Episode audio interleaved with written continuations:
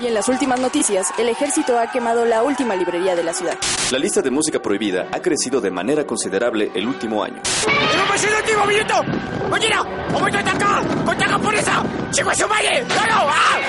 ¡Seguimos informando para Freak News! Transmitiendo desde la capital del imperio, Freak Noob News, lo último que queda. Hola y bienvenidos sean a Freak Noob News. En esta ocasión vamos a tener un buen programa, un excelente programa. Y esta es la segunda vez que estoy grabando este programa. La primera fue con el buen Mike Maca el viernes pasado. Este programa debió de haber estado listo ayer lunes. Pero a alguien se le ocurrió tener que borrar absolutamente todo lo que grabamos y de verdad se perdió. O sea que ya tenemos con este como tres programas perdidos por culpa de un servidor. Ahora sí que lo siento mucho. Es mi culpa, es mi error. Eh, pero pues así son las cosas, de verdad. Una, una muy, muy, pero muy sincera disculpa. Y bueno, ahora eh, ya dejando de lado esto, que ustedes no tenían por qué enterarse, pero para que se den cuenta lo noob que soy y por eso es este el programa Freak Noob News porque pues está hecho de un fan como pues un fan cualquiera para el mundo. De ahí el programa, de ahí el eslogan del programa. Y bueno, ahora sí, sin más, pues nos vamos con los saluditos de esta semana. Eh, pero antes que nada, les recuerdo nuestras redes sociales que son a través de Twitter, nos encuentras como arroba News, a través de Facebook nos encuentras como Freak News y a través de Tumblr de igual manera nos encuentras como Freak News. Y bueno, mandamos saludos a las personitas de Facebook que son Balam Omana, a Miguel México, a Charla Entre Viñetas, que corran a escuchar el nuevo programa de Charla Entre Viñetas, en el cual eh, fuimos invitados, bueno, fui invitado a participar y estuvo bastante divertido, tocamos ciertos temas que pues no hablamos regularmente, al menos en este programa. Está bastante padre con el buen Gabo de Galaxy, así que ya saben, vayan y escuchen charla entre viñetas. También mandamos saludos a Miguel de Corduer, a Diego Jarce, a David Parra, a Miguel México, a Blanquis Razo, a Andrés Cruz Ortiz. También mandamos saludos a Julio César Rojo Mendoza, a Almaranda, a mi madre, a mi padre, a Gadit Hila, y a Lili, Lili Hernández. Muchas gracias por estar al pendiente durante esta semana aquí en el Facebook. De verdad, se los agradezco de todo, todo corazón. Y bueno, ahora con esto nos vamos con las personas de Twitter que esta semana estuvo un poquito menos activo que semanas pasadas, pero aún así tuvimos una muy pero muy buena respuesta por parte de ustedes aquí, al menos en esta pequeña red social. Es una micro red social, ¿no? Y bueno, mandamos saludos a Bárbara Miranda, a Edgar Eduardo, a Gonzalo Consejo Hoop, a Christopher Alan, a El Freaky Podcast, a Lam 20 Days y a nuestros queridísimos amigos de Mad Manga, al buen Blue Cat, que pues dense una vuelta por su canal, es mucho manga, está bastante divertido, está bastante padre. Y por supuesto que a las personas de Comic Corp que se encargan de estar eh, llevando el podcast a muchas, muchísimas personas a través de Twitter, a través de diferentes redes sociales. De verdad, no sé qué haría yo sin ustedes. Muchas personas han llegado al podcast gracias a ustedes, así que muchas gracias por estar aquí al pendiente de cada vez que subimos un programa. Y bueno, sin más, pues nos vamos con las noticias de esta semana. Justice League Dark será lanzada en formato de animación. Y bueno, después de que durante literalmente años, creo ya, se estuviera hablando y rumorando de una posible película de la Justice League Dark, Justice League Dark está este grupo de superhéroes que tiene personajes como Constantine, como Swamp Thing, entre algunos más, Satana, por mencionar uno de los más reconocidos por el público. Pues finalmente se ha dado a conocer la noticia de que este cómic, esta adaptación cinematográfica, sí se va a llevar a cabo, pero va a ser en formato de película animada. Y de hecho, el primer adelanto de esta película lo vamos a tener en el DVD de, de Killing Joke. que está próximo a estrenarse en los próximos meses. Todavía se desconoce si este grupo va a ser eh, con el guion que había escrito Guillermo del Toro, pero la verdad es que estaría increíble que se utilizara el guion que hizo Guillermo del Toro para la película de Justice League Dark. Todavía no hay fecha de estreno, pero pues nosotros vamos a estar muy al tanto de esta película porque la verdad sí es una de las películas que más nos llaman la atención y que al menos a un servidor le llama muchísimo la atención y que yo personalmente tengo muchas, pero muchas ganas de verla. Y finalmente volvemos a tener noticias de Pacific Rim. En esta ocasión, después de que la película haya sido eh, pospuesta ya dos veces y de que haya tenido ya varios problemas, incluso antes de empezar, pues eh, ya finalmente hemos estado teniendo muy buenas noticias de esta película. Primero con la inclusión del director de la serie de televisión de Daredevil para dirigir esta película. Posteriormente que el escritor de Jurassic World va a revisar el guion escrito de Guillermo del Toro para eh, reescribir algunas partes y darle un mejor visto a la película. Y pues en esta ocasión nos encontramos con que Pacific Rim 2 va a tener de protagonista a John Boyega, lo cual está bastante padre para quienes no ubican a John Boyega, pues es Finn en la película de Star Wars y esto igual ha dividido a algunos fans que este se han quejado de una manera muy ridícula, eh, si me permiten decirlo. ¿Y por qué digo ridícula? Sino es que estos fans se han quejado porque dicen que si John Boyega está haciendo otra película, pues ya no va a estar metido de lleno en el papel de Finn y puede hacer algo mal para Star Wars. Y por Dios, o sea, eso es una crítica muy de fans, o sea, una persona, un actor no tiene por qué comer, desayunar y cenar este todo el tiempo su personaje y más que es un personaje que pues no lo va a estar ocupando todo el tiempo, así que pues es ridículo, pero bueno, pues John Boyega va a ser este el nuevo protagonista de la película. Muchos eh, han apuntado que él va a ser el hijo del general Pentecost que vimos en la primera película, lo cual me lleva o nos lleva a varios a pensar de que si la película va a estar situada varios años después de lo sucedido en la primera película o si va a ocurrir tan solo unos meses después y él va a ser el hijo que nunca vimos de este personaje. Y para los amantes de la música y la cultura pop y geek, y en específico para los fanáticos de DC Comics, anuncian el disco The Music of DC Comics Volume 2. Este disco va a estar siendo editado y lanzado por Water Towers Music y va a estar este, recopilando canciones de las series de televisión de Arrow, Gotham y Supergirl, entre varios más, como las películas de Batman y Superman y Man of Steel. La lista de canciones que va a contener el disco es la siguiente: The Baby from Krypton Into de este Bud Collier de 1940. What are you going to do when you are not saving the world? O qué es lo que haces cuando mientras no estás salvando al mundo de Man of Steel. Eh, canción de Hans Zimmer del año 2013. Eh, Superman Theme de John Williams de 1988. Superman de Animated Series Theme de Shirley Walker de, 1900, de 1996. Vamos a tener The Flying, The Flying Sequence de este John Williams de 1978 entre muchísimas muchísimas más y cuando digo muchísimas más es que este disco va a tener más de más de 20 canciones lo cual va a estar bastante bastante padre va a estar compilando pues canciones de todo lo que ha sido el universo de DC Comics y la portada con la que están promocionando este disco es el grupo eh, que diseñó Jim Lee para los New 52, que se ve, honestamente a mí no me gusta, pero pues está bastante, bastante bien. Y bueno, con esto nos vamos a las noticias de una galaxia muy, pero muy lejana.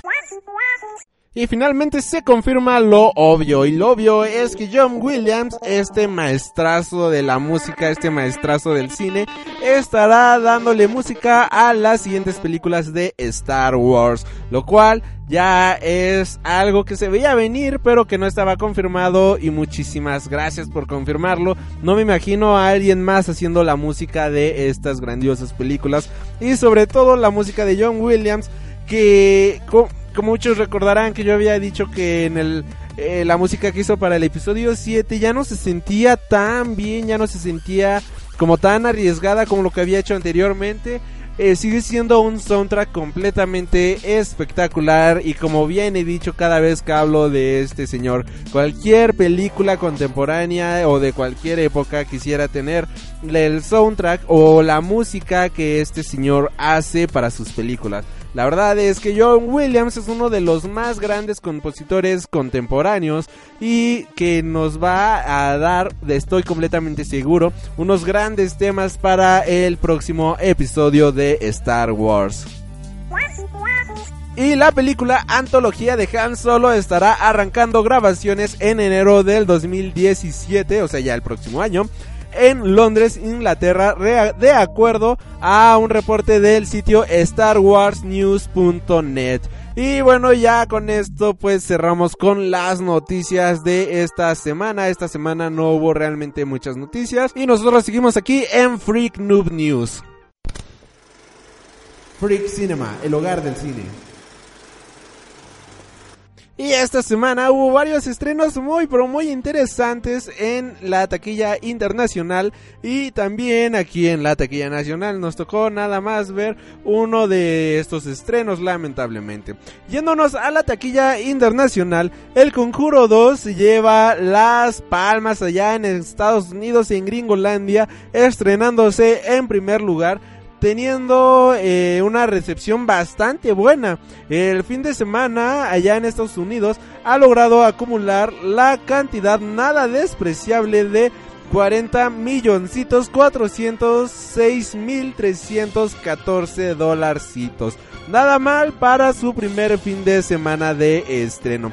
A nivel mundial, la película ha recaudado 51 millones más para un total de 91 mil millones 906 mil dólares. Esto la coloca en el primer lugar, al menos en la taquilla de Estados Unidos, derrocando así a sus dos competidores de Now You See Me Too y Warcraft.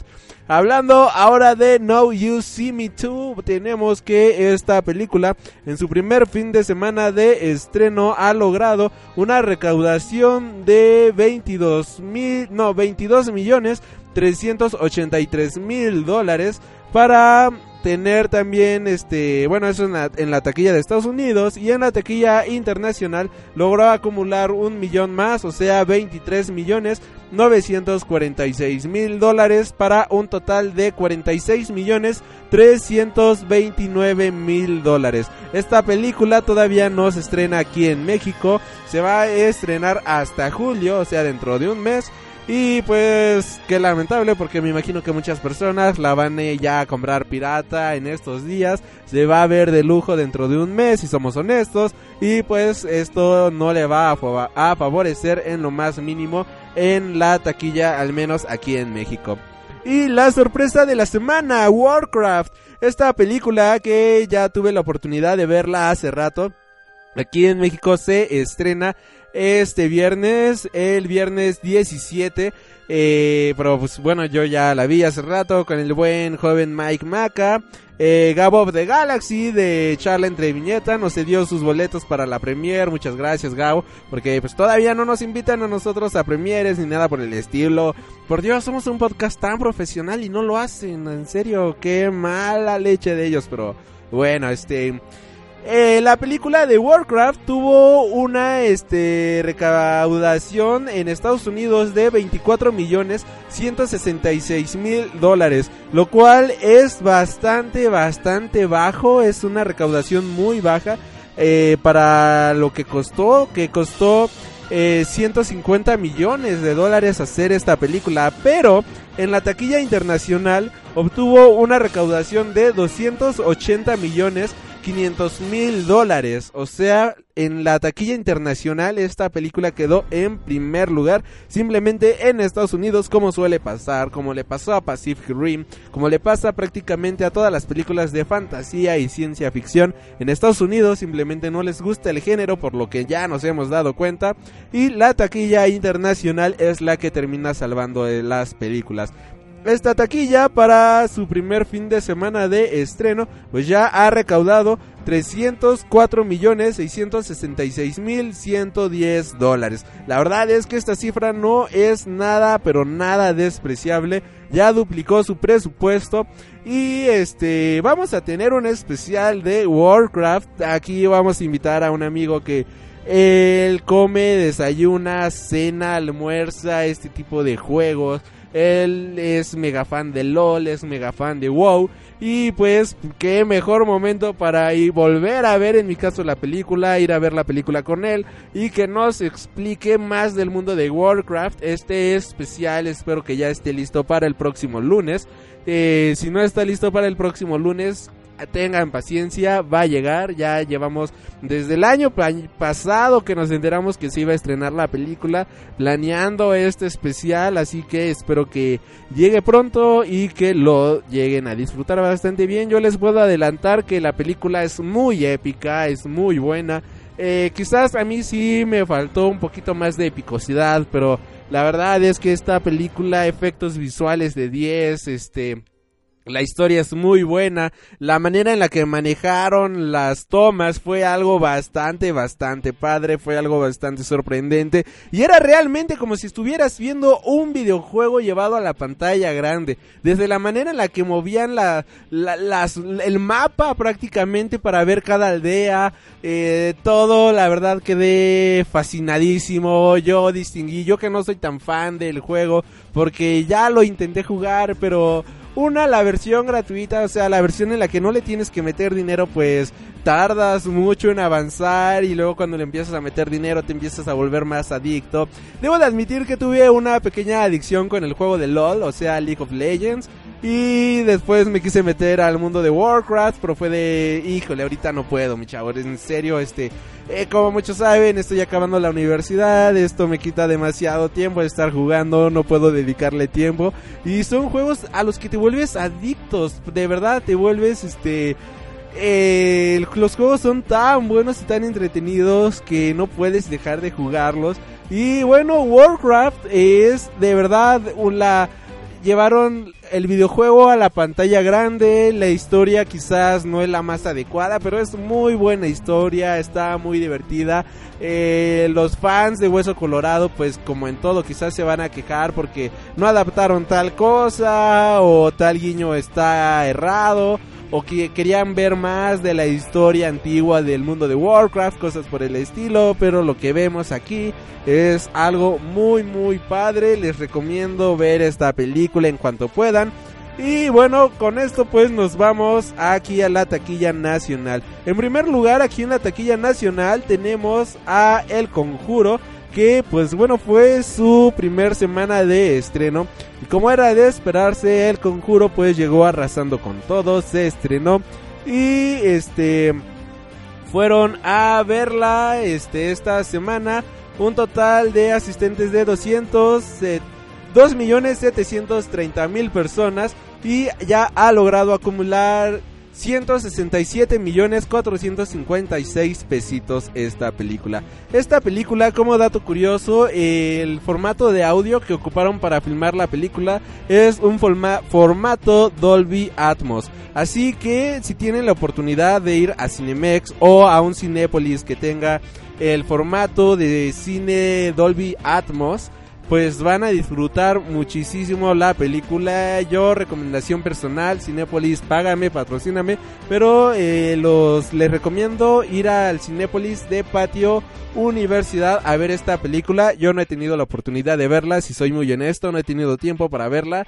Espero ya verla en esta semana. Pero este a lo que voy es que en Patio Universidad, la plaza que está enfrente de Cinépolis, bueno, de Universidad, ahí tienen un sistema de audio Dolby Atmos y van a disfrutar la película en 360. De verdad es bastante genial el audio que tienen y es como pornografía auditiva para los amantes del audio y ese tipo de cosas. Así que una película de terror viéndola en una pantalla grande como la que manejan en Patio Universidad y sobre todo con el sistema Dolby Atmos que ahí tienen, wow, debe de ser algo sorprendente y muchos se van a cagar del miedo de seguro.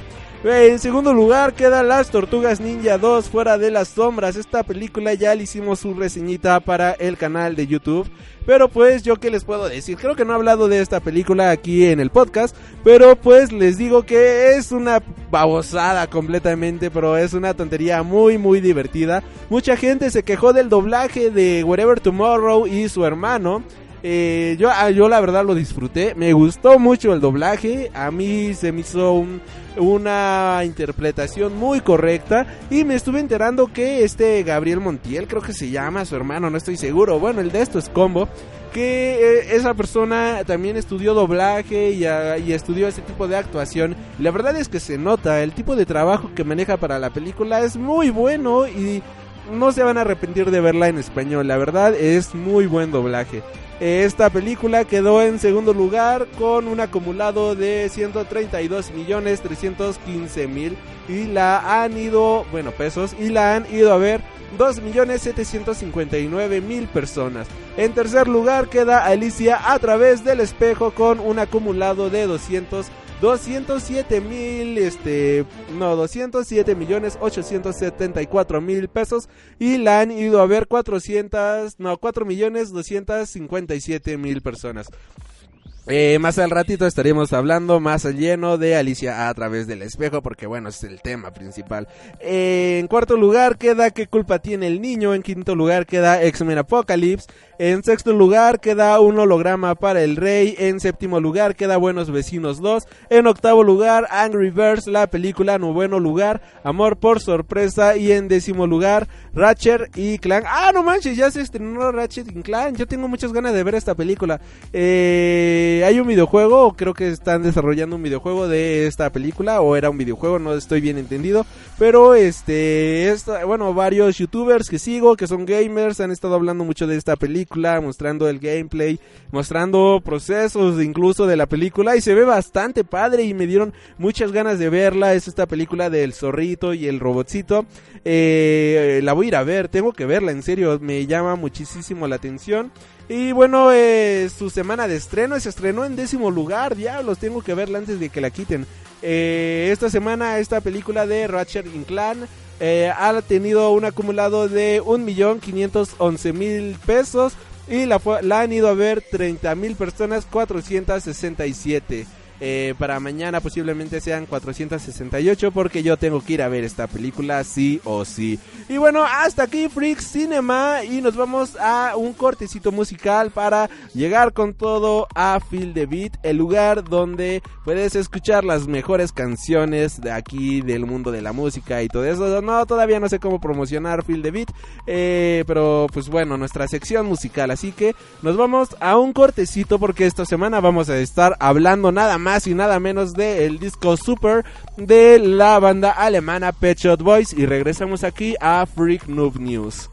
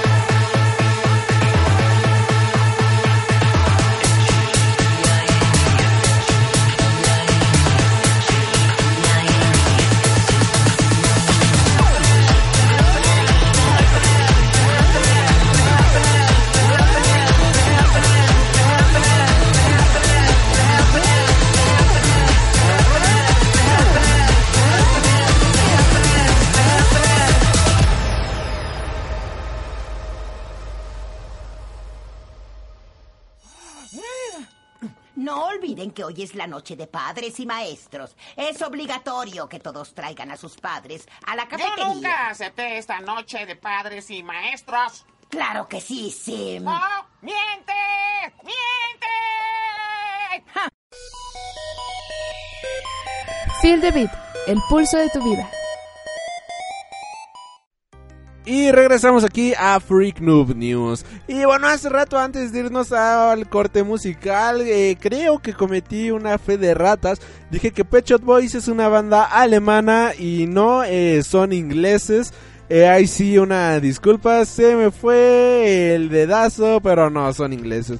Y bueno, pues esta semana aquí en esta sección de Feel the Beat vamos a estar hablando de su más reciente producción discográfica que es nada más y nada menos que eh, Super y que de hecho de ese disco se desprende es la canción que acabamos de escuchar que es Happiness. La verdad es una de mis canciones favoritas de este disco. Y bueno de qué va Super Super viene siendo eh, un disco con el cual esta banda ya que estuvo desde los ha estado desde los 80s pues vienen aquí a demostrar de que ellos pueden seguir haciendo música y lo pueden hacer de una manera muy muy buena y de una manera muy contemporánea como muchos sabrán, sabrán en la música electrónica permanecer vigente es algo muy difícil principalmente porque se buscan este sonidos modernos se busca juventud es un género pues bastante pesado en el sentido de que hay este la gente o los productores mejor dicho la gente de las disqueras se van por el DJ joven se van por la persona atractiva se van por eh, este tipo de cuestiones físicas y, eh, y por el que es más carita, por el chico joven y cosas por el estilo. Y los grandes DJs como ATV, eh, este dueto que es Pet Shop Boys comienzan a quedarse atrás y aunque sigan produciendo música electrónica y sigan produciendo música y cosas por el estilo, pues simplemente ya quedan a un segundo puesto porque dejan de ser atractivos para la marca, dejan de ser algo comerciable y algo que se puede llegar a vender a la juventud. Pero cuando no te importa nada de eso y tú quieres disfrutar de un buen disco, pues para eso llega Pet Shop Boys que ha se ha mantenido vigente durante los últimos años, sacando disquito cada 2, 3 años y pues en este 2016 llega Super. Super inició con una, una campaña bastante chistosa, una, una campaña de marketing bastante interesante en la cual se lanzó durante todo el Reino Unido varios spots en los que nada más se veía la palabra super en medio de un círculo mientras cambiaba de colores y no se sabía absolutamente nada más. Esto comenzó a generar interés Semanas después, pues ya nos enteramos de que esto era una campaña de marketing para el disco Super. Super sería un disco que se va a venir a estrenar. Eh, bueno, que su publicación se realiza ya aquí el primero de abril en todo el mundo. Pues aquí en México llegó como dos semanas después o una semana después. Ya sabemos que de todo el mundo primero es Europa, después Estados Unidos, después Japón y este finalmente ahora sí todo el mundo. Eh, Super es una excelente producción discográfica, como ya lo mencionaba. ¿Y por qué digo que es una excelente producción discográfica? Simplemente en este disco la banda pues ya tiene callo de todo lo que ha estado haciendo y con un synth pop, synth pop bastante coqueto, bastante interesante. Llega y tiene ciertas críticas a la música contemporánea, a los hits juveniles. eh, llegan hablando de esto que mencionaba hace rato, de que pues vale más la edad que la calidad, pero pues a ellos se ve que no les importa, van, hablan de los temas de los que quieren hablar y como se darán cuenta pues también hablan de la felicidad y eso es algo que creo que todo el mundo ya se había olvidado últimamente. Ya, este, casi todos los temas son muy sombríos, son muy oscuros, o simplemente es hacer ruido electrónico por hacer ruido, con algunos samplers, algunos beats, agarras, ah, creas tus loops y pues ya eso es tu música, pero no, eh, ellos todavía tienen el descaro de, aparte de hacer música bastante feliz y bastante deprimente en el mismo disco, que esto es algo que me gusta mucho, que es una ola de sensaciones que estás escuchando, de repente tienes una canción bien feliz, de repente tienes una canción bastante triste y de repente tienes aquí una baladita bastante, bastante interesante.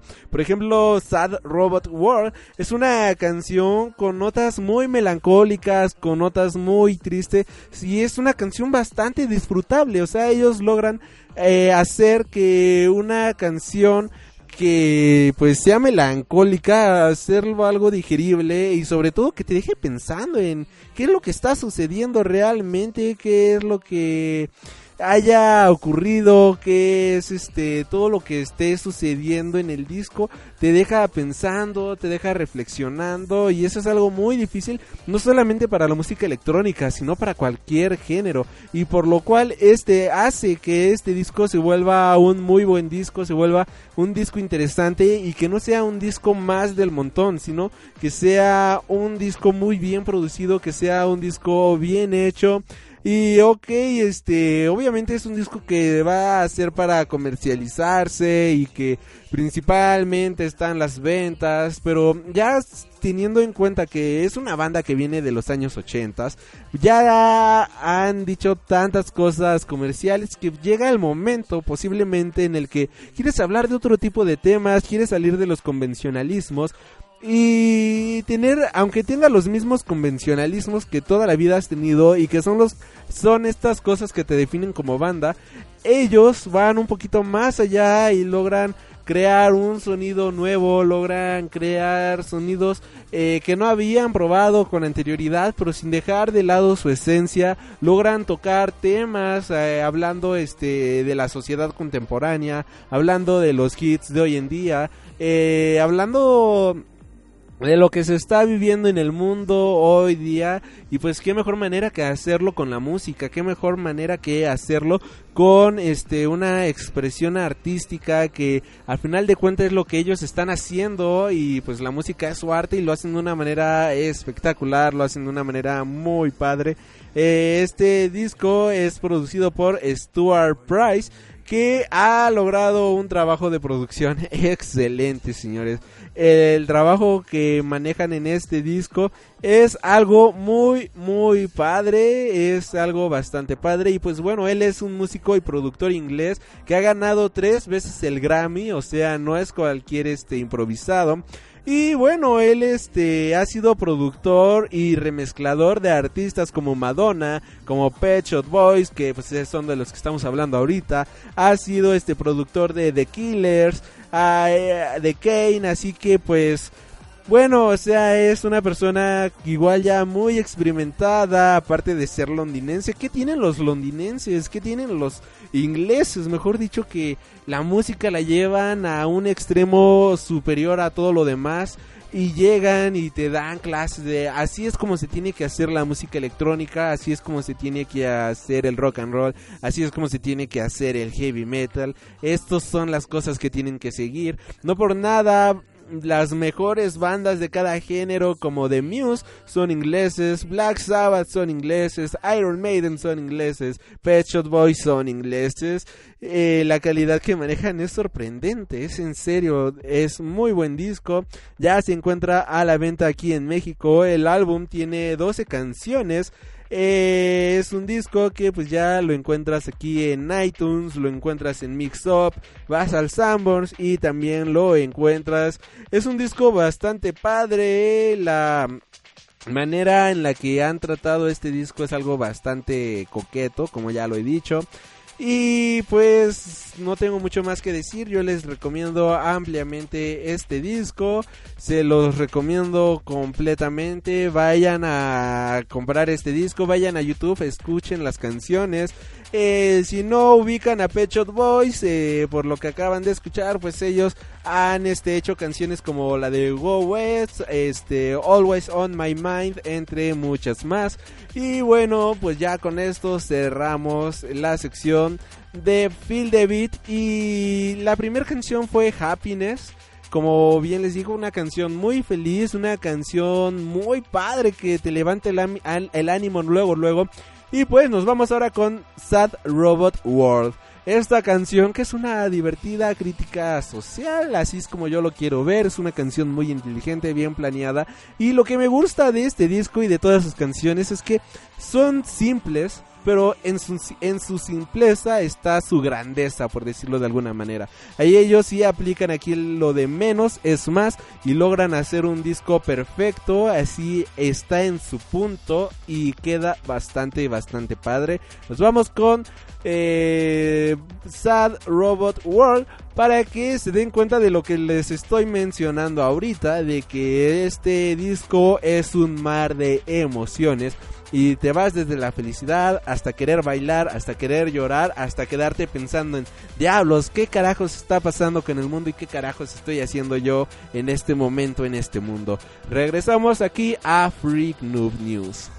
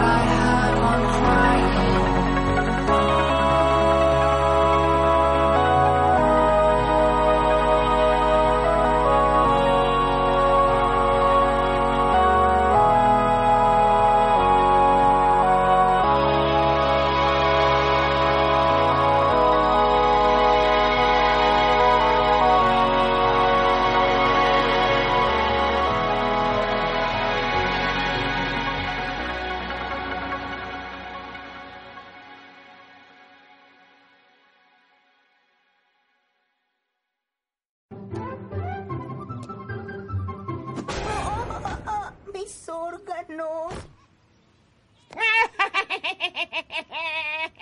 Órganos humanos inferiores. ¡Uy, ay! Mi Squiggly Spuch. Y regresamos aquí a Freak Noob News.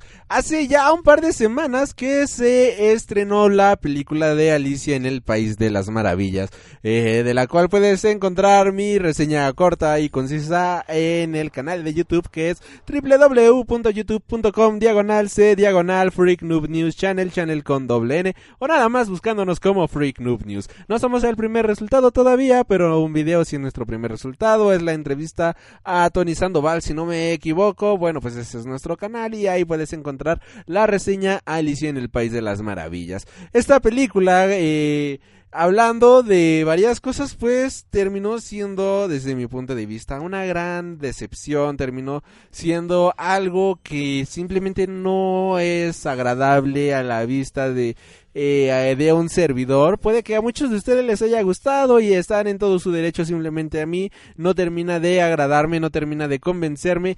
Y se volvió una película pesada, se volvió una película lenta. Y llegó un momento en el que me quedé pensando en diablos. ¿Por qué gasté dinero viendo esta película pudiendo haber hecho cualquier otra cosa? Eh, llega ese momento en el que te quedas pensando en por qué, por qué sigo aquí en la sala del cine y solo dices, ah, claro, que vine con una amiga a ver la película. Fuck, porque ella no se quiere ir de la sala del cine todavía y yo ya me quiero ir.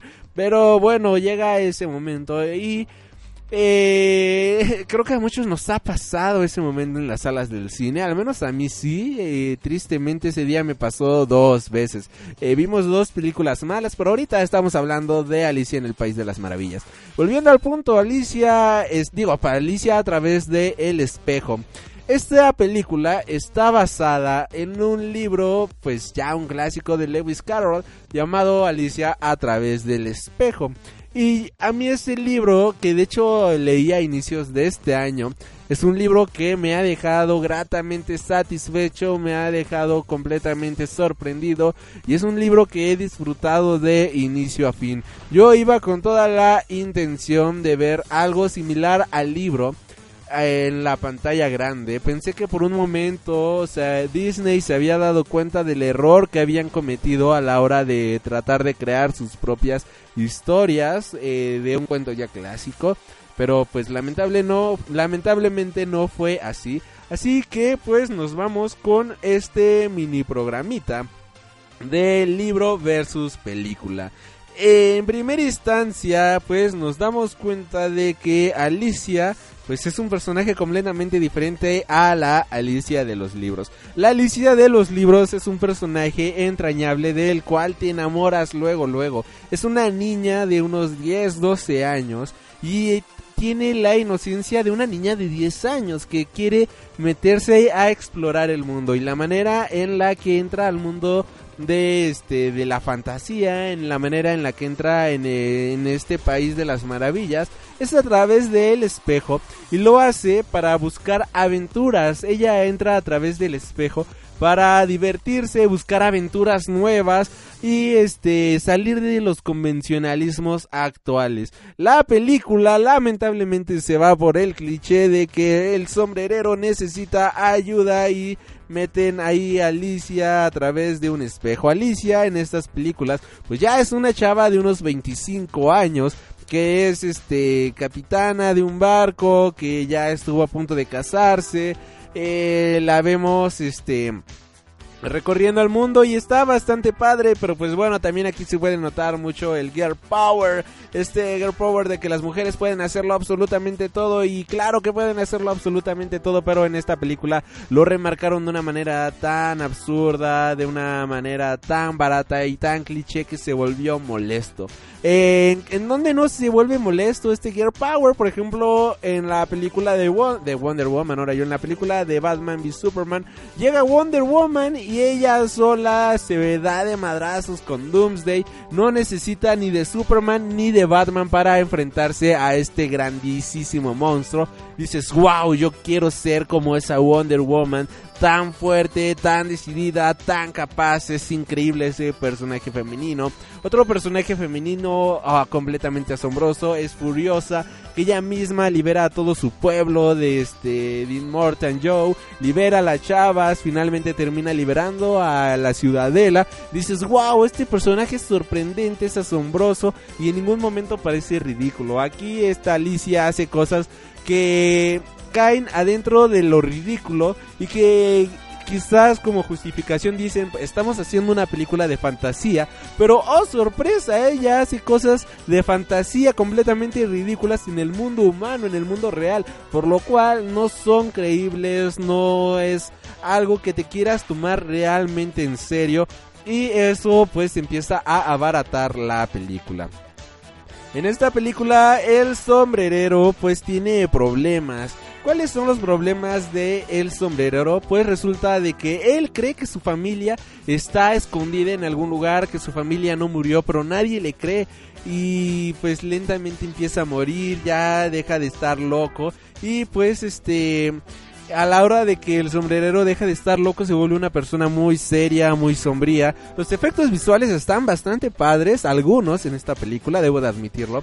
Me agradaron el realismo que le ponen, por ejemplo, al gatito, todo está asombroso, el mundo que crean se ve genial, pero llega un momento en el que también ya ves este efectos visuales muy baratos, muy chafas, que simplemente te rompen la historia, por no decir que te rompen otra cosa. Eh, estos efectos visuales malos los vemos en los minutos, en los segundos y en la hora.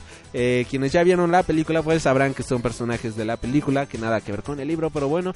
Eh, el sombrerero pues cree que su familia este, está viva, pero nadie le cree, así que Alicia viaja a este mundo de las maravillas, a este mundo de fantasía para este viajar en el tiempo al pasado y traer este de vuelta a la familia del sombrerero para que sobrevivan. Eh, aquí en esta película pues desde el planteamiento pues ya nos cambiaron toda la historia del libro. El libro, eh, una vez que Alicia traspasa el mundo de, bueno, traspasa el espejo, comienza a caminar durante un jardín y se empieza a dar cuenta de varias cosas y en esto nos bueno ya este ella entra a una partida de ajedrez y esto es algo que me gustó mucho del libro que es un libro muy random es un libro que te hace viajar la imaginación de una manera espectacular de verdad te viajas leyendo este libro pero no te viajas mala onda sino que tu imaginación empieza a volar, a volar, a volar y te lleva a lugares inimaginados. Eh, te lleva a lugares en los que puedes estar corriendo durante minutos solamente para avanzar una casilla, lo cual no vemos nada de esto en el libro. Vemos, digo, en la película, vemos en la película que tomaron del libro nada más muy pocos guiños, lamentablemente. Y estos guiños los hicieron de una manera pues no tan padre, o sea, no es algo muy bien aprovechado. La campaña de ajedrez la vemos al inicio, eh, cuando Alicia atraviesa el espejo y ahí también vemos a Humpty Dumpty que se cae y todo está tan apachurrado y todo está tan amontonado como para que sean guiños del libro que la verdad no se disfrutan y que están muy mal empleados. En esta película Humpty Dumpty pudo haber sido un muy buen acompañante de Alicia, pero pues lo desperdiciaron por completo, mientras que en el libro Humpty Dumpty es un personaje bastante padre que ayuda a narrar toda una historia en el sentido de que ayuda a acrecentar el personaje de Alicia y lo hace de una manera muy padre. Vemos este cómo te va metiendo ese tipo de valores en el sentido de que, oh, bueno, es un libro infantil, obviamente te debe de inculcar valores, bueno, los libros infantiles de antes, porque actualmente digamos que eso también se ha ido abaratando mucho tristemente y te empieza a este hablar como que de la tolerancia, te empieza a hablar sobre este hablar, pensar lo que vas a hablar, cosas por el estilo, te mete cosas muy padres, te mete enseñanzas muy este de una manera muy delicada y lo hace de una manera magistral, lo hace de una manera muy orgánica, lo cual se siente bastante padre en el libro. Mientras que en la película Alicia toma decisiones muy precipitadas, Alicia toma decisiones que de verdad no te la crees, no este no es creíble, no es coherente el hecho de que haya, ¿cómo decirlo? No es coherente el hecho de que una persona viaje por el tiempo para eh, rescatar a alguien, aun con la advertencia de que si lo hace va a cambiar absolutamente todo el futuro. Es como en el capítulo en el que Homero Simpson va al pasado y le dice no pienses absolutamente nada porque matando a la más mínima a la más mínima hormiguita puedes cambiar eh, todo el futuro, pues eso va a ser Alicia, va al pasado a cambiar las cosas. La historia que nos manejan en la película no es del todo mala, lamentablemente es una historia que, que cae en muchos clichés. ¿Por qué digo que cae en clichés? Esta película... Eh, cae en el típico, bueno, ya dejando los clichecitos de lado, porque que es un cliché, cosas que se repiten en todas las películas. Que vemos en esta película? Que creemos que todo, absolutamente todo está completamente perdido y es de, oh, wow, de verdad todo va a quedar así en sombras y penumbras y el héroe no ganó. Oh, sorpresa, no, ¿qué crees? Eh, esto es una película de Disney y obviamente no puede acabar así, así que vamos a hacer el final feliz. Ok, vamos a hacer ahora el final feliz. Oh, el personaje principal aquí hablando del sombrerero se está muriendo. Pobrecito, sí se va a morir. Oh, sorpresa, mira, no se va a morir, está vivo y más vivo que antes. ¡Wow! ¡Qué sorpresa! No lo vi venir nunca este nos, ponen ese tipo de cosas tan ridículas que la película es un cliché caminando es cliché tras cliché tras cliché y este pero dejando de lado que sea un cliché caminando un cliché este visual tiene sus cosas interesantes tiene este cosas que se pueden rescatar. Lo que yo rescataría de esta película es que viajan al pasado por, por obvias razones. Y este Alicia se encuentra con la Reina Roja y se encuentra con su hermana, que pues aquí es Anna Hathaway, completamente odiosa, moviendo los brazos de una manera eh, bastante ridícula. La verdad es que verla así es algo completamente insoportable. A mí no me no me, no me la termino de tragar este personaje porque verla de esa manera tan, oh mira, soy la reina blanca y muevo los brazos de una manera muy etérea, mírame, mírame, es frustrante en muchos sentidos, al, menos a mí sí me frustra, me frustra bastante, pero bueno, eh, volviendo a la película, esta es una película que como bien menciono, tiene varias, varios puntos de viajes en el tiempo bastante, bastante interesantes. Podemos ver el pasado de la Reina Roja y cómo es que se volvió en esta tipa psicópata que termina matando a todo mundo y quizás eh, lo pudieron haber explotado de una manera más grande, pero no se quisieron arriesgar y es lo malo de esta película.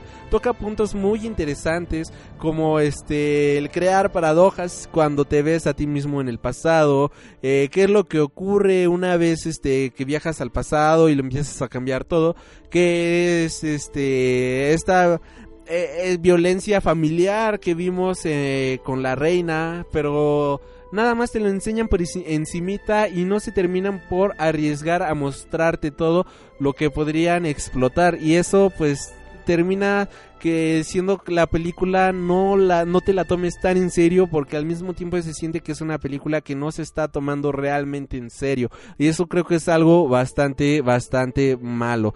Eh, volviendo al libro el libro como bien menciono es una partida de ajedrez muy padre es una partida de ajedrez muy grande en la cual vemos a Alicia enfrentarse a varios problemas. Estos problemas son se podría llamarlos como problemas intelectuales en los que ella tiene que recitar un cuento, tiene que hacer varias cosas y los personajes la van corrigiendo, la van este, haciendo dudar, la van desesperando y vemos un viaje interno del personaje de una manera bastante padre, cómo va este peleando con sus emociones, cómo va eh, girando las emociones a través del libro, mientras que el libro está girando a través de una partida de ajedrez y cada capítulo se podría decir que es un movimiento diferente y en cada movimiento eh, de cierta manera viene siendo una historia completamente nueva, viene siendo una historia completamente diferente hasta que finalmente Alicia termina siendo coronada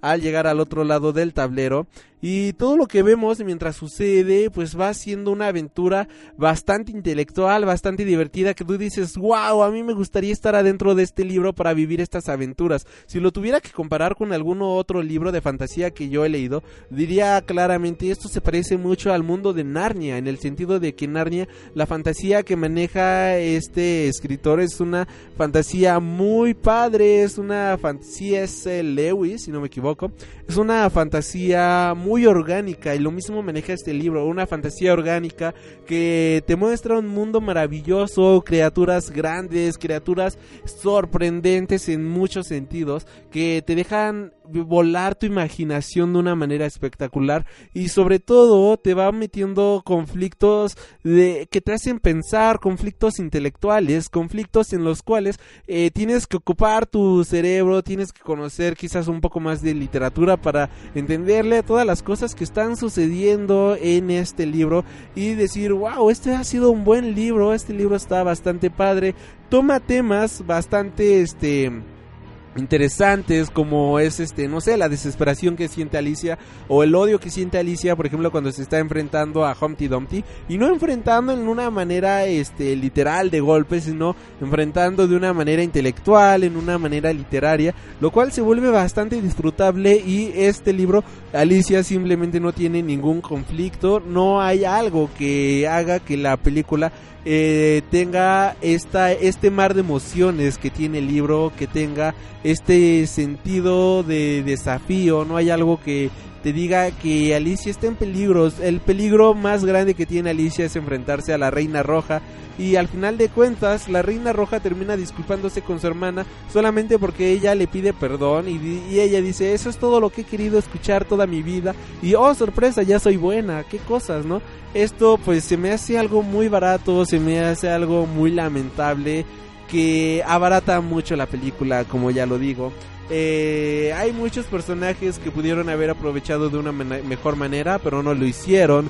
Los chistes son muy malos y como ya había mencionado en la reseña de YouTube, esta película es como una película de autobús. Es una película que si quieres le pones atención o si quieres te volteas a ver el paisaje mientras vas en el autobús porque realmente no te deja casi nada bueno. O sea, no te deja algo que digas, wow, esta película me gustó por esto, esta película la volvería a ver por aquello. Simplemente es una película con efectos visuales bonitos en algunos casos. Es una película muy estrafalaria, es una película muy glam, muy glamurosa, pero simplemente no llega a ser una película coherente con su propio guion y tristemente no es una película que se llegue a arriesgar y es algo que pues sí me decepcionó a mí de la película, pero puede que ustedes tengan una opinión completamente diferente. Yo me quedo con el libro porque el libro de verdad que es una cosa bastante bastante espectacular Eh, y es un libro bastante corto y muy barato, o sea, hay muchas versiones ya de este libro, lo puedes encontrar en pasta dura, en pasta blanda,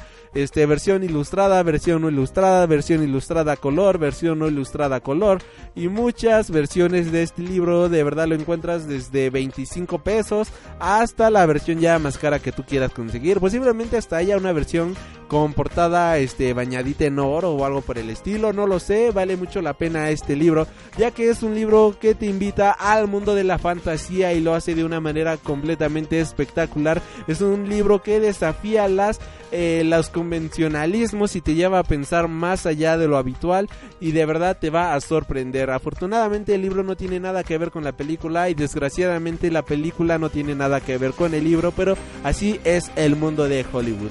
Y bueno, hasta aquí el programa de el día de hoy. Espero que les haya gustado el podcast de esta semana.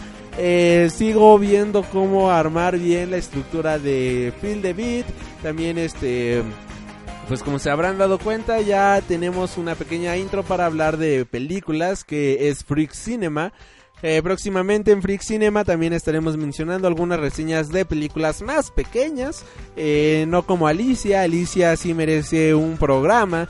Eh, como lo estamos haciendo ahorita porque pues son películas grandes eh, igual por ejemplo Suicide Squad obviamente va a tener su propio especial y como ya lo dije Warcraft aunque ya hablé un poco de Warcraft hace rato pues va a tener su propio especial porque son películas que merecen la pena pero películas este pequeñitas que puedes hablar de ellas en 5 minutos o menos, pues estarán en Freak Cinema. Espero de verdad que les haya gustado este programa. Déjenme acá abajo sus comentarios si les gustó el programa, si no les gustó, qué les pareció, qué le cambiarían al programa, este, qué le arreglarían, qué es lo que harían ustedes. De verdad sus comentarios nos ayudan muchísimo a la hora de estar haciendo el programa, nos ayudan a mejorar. Y bueno, yo soy Alri Freak. De verdad, muchas gracias por haber escuchado este programa y nos estaremos reencontrando hasta la próxima. Y antes de terminar el programa, lean el libro de Alicia a través del espejo, les va a fascinar como ya les he mencionado durante este espacio. Es un libro que desafía las expectativas, es un libro que te hace pensar y como dirían en el café comiquero, es un libro que ayuda a mantener el mundo extraño y de verdad que el mundo de Alicia hay que mantenerlo así, no hay que mantenerlo con clichés y convencionalismos baratos, porque eso no es Alicia. Alicia es un libro, es una historia que desafía las expectativas y sobre todo que desafía la realidad. En la película lo único que desafían es este no quedar abajo en la taquilla y no ser un fracaso más. Así que bueno, hasta aquí mi, reseña, opinión de Alicia a través del espejo. Eh, hasta aquí el podcast, de hecho, muchas gracias por haber escuchado el programa y nos estaremos reencontrando la próxima. Gracias y nos vemos.